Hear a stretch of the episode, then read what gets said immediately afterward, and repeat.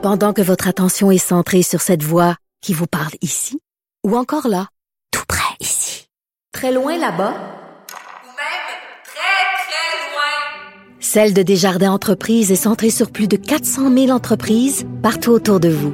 Depuis plus de 120 ans, nos équipes dédiées accompagnent les entrepreneurs d'ici à chaque étape pour qu'ils puissent rester centrés sur ce qui compte, la croissance de leur entreprise. Incorrect. Cube Radio. Autrement dit. Steve Fortin, chroniqueur et blogueur au Journal de Montréal et au Journal de Québec. Bonjour Steve, tu as dû être interpellé par les sujets dont on échangeait avec M. Pérez.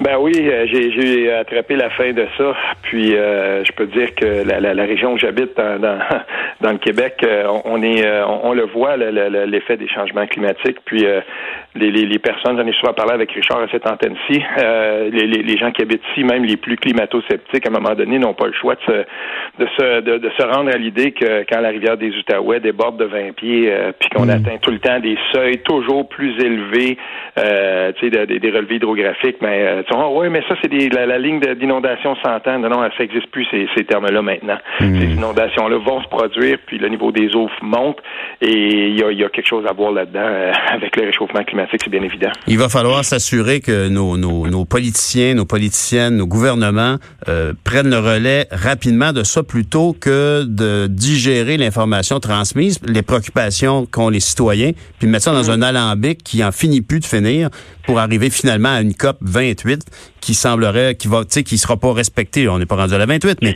mais je, je, me suis tout le temps posé la question. C'est drôle parce que on, on, parle de ça. Puis récemment, j'avais euh, euh cet automne, là, j'ai, fait une ronde de, d'entrevues puis de rencontres avec des, des politiciens de, euh, de, du niveau au, niveau municipal. Puis euh, il faut que ces gens-là soient inclus dans l'équation à chaque fois qu'on discute de ça parce que éventuellement, là, ce qui arrive, c'est que ça atterrit dans leur cours. Puis euh, on le voit ici, là, moi je suis en petite nation, donc euh, quelque part là, entre euh, Gatineau puis Montréal, mhm. Montebello. Mhm. tu sais, on, on, regarde ça là, puis on le voit des municipalités qui sont en train de refaire des, des tu sais, les matrices de, de, leur municipalité, puis qui se disent bon ben ok là il y a des il y a des maisons à démolir, puis ensuite ben là-dedans il y a des trésors patrimoniaux, puis là on se dit mhm. ouais et, et, et c'est difficile pour ces politiciens là parce qu'ils n'ont pas toujours tous les outils à leur disposition pour être capables de faire face à, à un défi qui est immense. C'est toute la chaîne en fait de gouvernance qui doit s'adapter à une réalité qui va nous frapper toujours de plus en plus fort.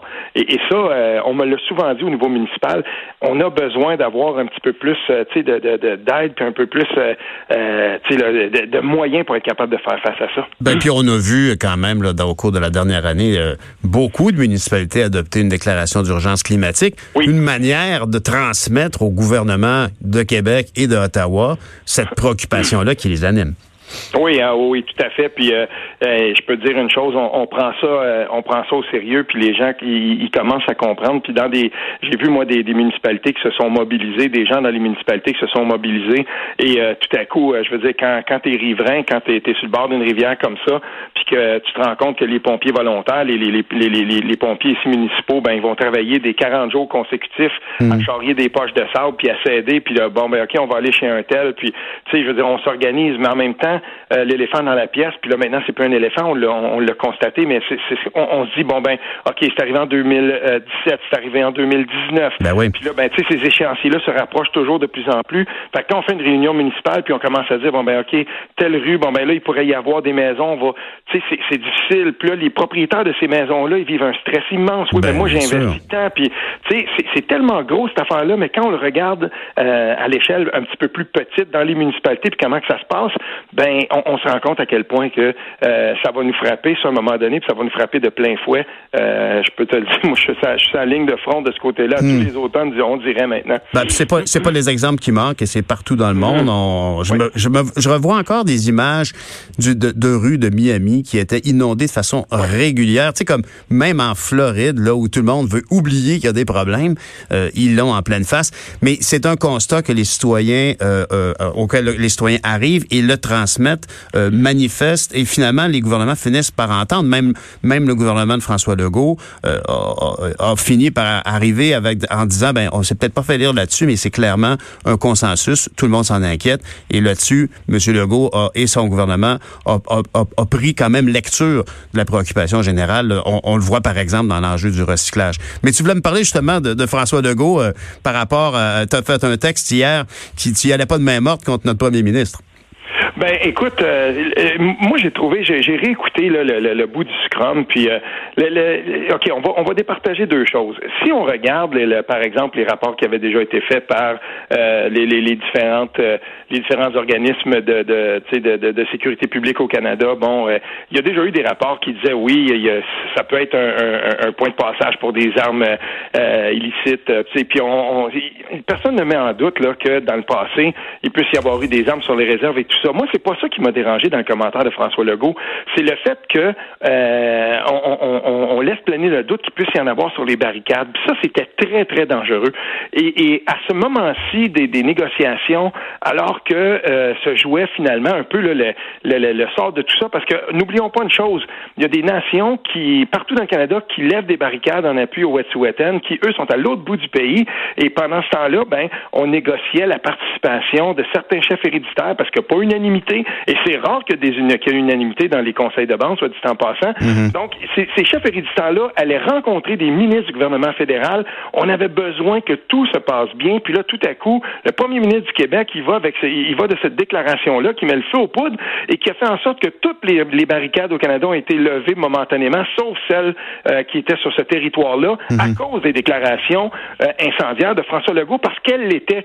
Et s'il y en avait, euh, tu sais, moi, je suis d'accord avec un, un, chercheur comme Martin Geoffroy du, Céphir, euh, quand il, écrivait sur Twitter, mais est-ce que c'est la bonne façon de procéder? Moi, si j'étais dans les dans les forces policières, je me dirais, mais est-ce que voyons, faut, faut pas faut pas aller dire ça comme ça sur la place publique, ça peut nuire même au travail des policiers. Donc, moi, c'est ce côté-là, je me suis dit, mais voyons, c'était vraiment pas le moment. Et, là, ben, ce qu'on est en train de, ce qu'on voit là, c'est que les 40, 48 prochaines heures vont être hyper importantes.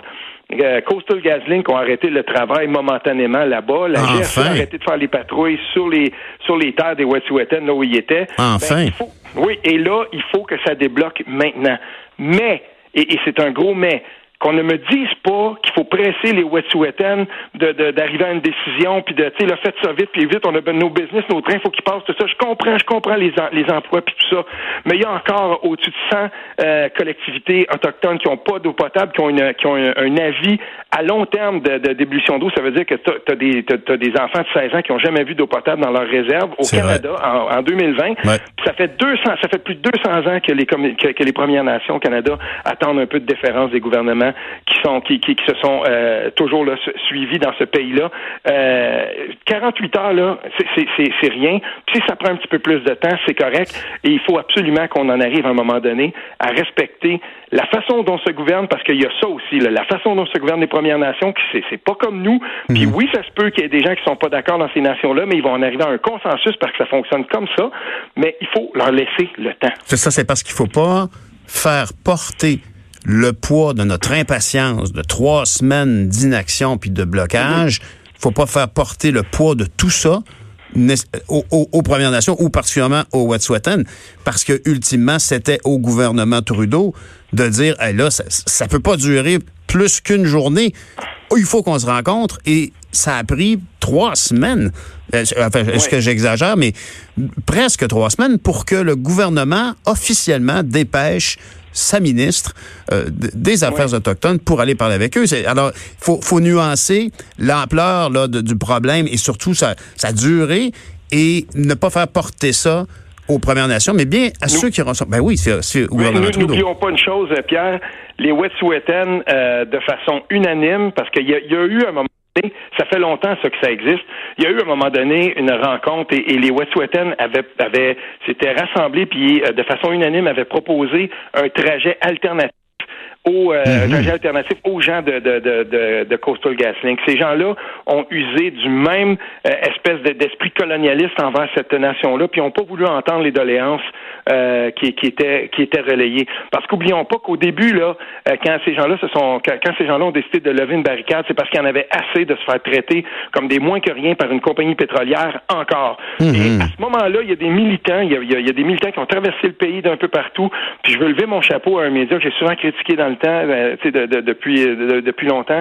Mais c'est la gang de Ricochet qui ont envoyé à leurs frais des gens à l'autre bout du pays pour dire il faut que les gens sachent qu'est-ce qui est en train de se passer là-bas et qui ont commencé donc à relayer l'information, relayer des vidéos. Puis là, les gens s'apercevaient oui, mais attends un peu là, euh, ils se font brasser les gens là-bas. Puis pourtant, ben peut-être qu'on devrait les entendre en doléance. Ben il y a un excellent texte qui a été publié au début de la semaine sur la CBC euh, de la Colombie-Britannique où euh, ça s'appelle The Who's Who. Là, on explique un peu qui sont les acteurs dans ce conflit-là, Ben oui. qui euh, comment on s'est comment on s'est rencontrés, tout ça. Puis on se ra- on s'aperçoit que finalement quand même il y a eu beaucoup de bonne foi de la part des Westwetton qui ont essayé de négocier avec la compagnie pétrolière qui elle n'a reçu aucune de leurs doléances. Exact. Coastal GasLink, qui c'est jusqu'ici, franchement, moi, je trouve que c'est un comportement très poltron.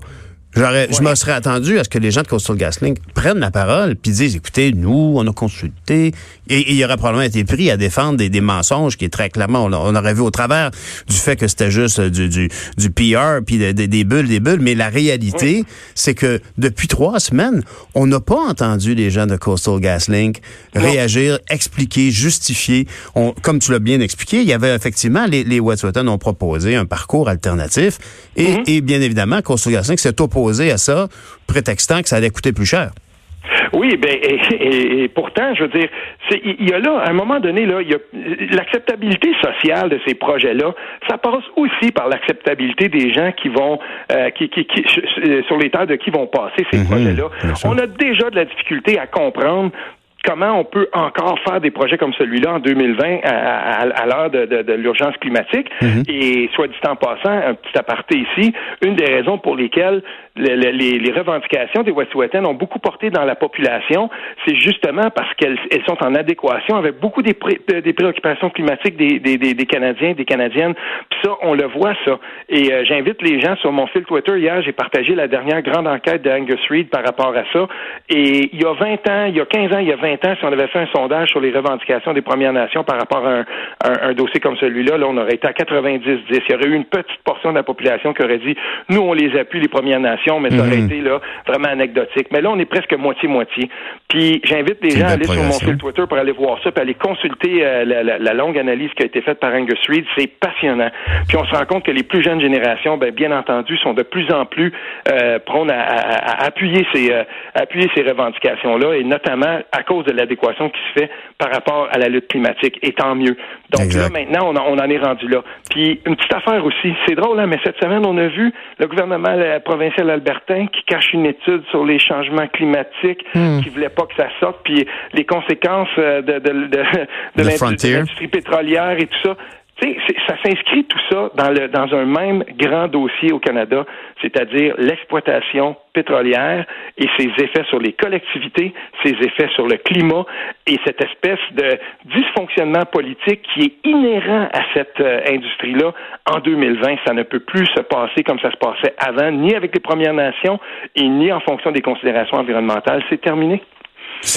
Merci, merci Steve pour cet éclairage-là sur une situation qu'on a vécue tout le monde toute la semaine. Tout le monde est à bout, puis on s'attend à ce que le, le premier ministre Trudeau fasse une négociation comme il se doit avec le Wet'suwet'en et surtout que Coastal GasLink arrête ces petits bulldozers deux minutes parce que pour économiser, je crois que l'autre parcours alternatif, ça leur coûtait entre 600 et 700 millions de plus. Ben ça a déjà, c'est tous les Canadiens et les Québécois qui auront payé cette somme additionnelle-là en impact sur notre économie. Alors, ben merci beaucoup, Steve Fortin, chroniqueur, blogueur au Journal de. Montréal de Québec. Salut, merci. On s'en va à la pub, on revient.